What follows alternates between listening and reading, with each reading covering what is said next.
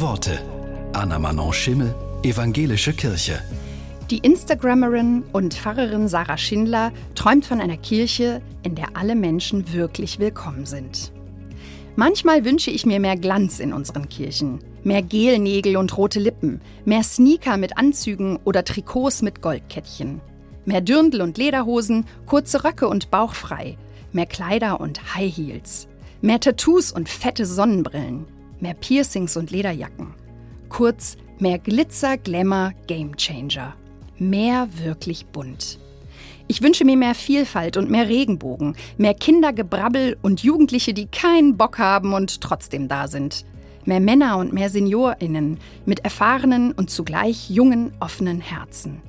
Und dann stimmen wir gemeinsam in Worship und Paul Gerhardt, Schlager und Kasper ein. Alle singen mit, machen mit, freuen sich mit, geben sich einen kleinen Tritt und merken insgeheim, dass was nicht meins, aber des anderen ist, ist auch ganz fein. Und hier, hier können wir alle zusammen, so wie wir sind, Kirche sein.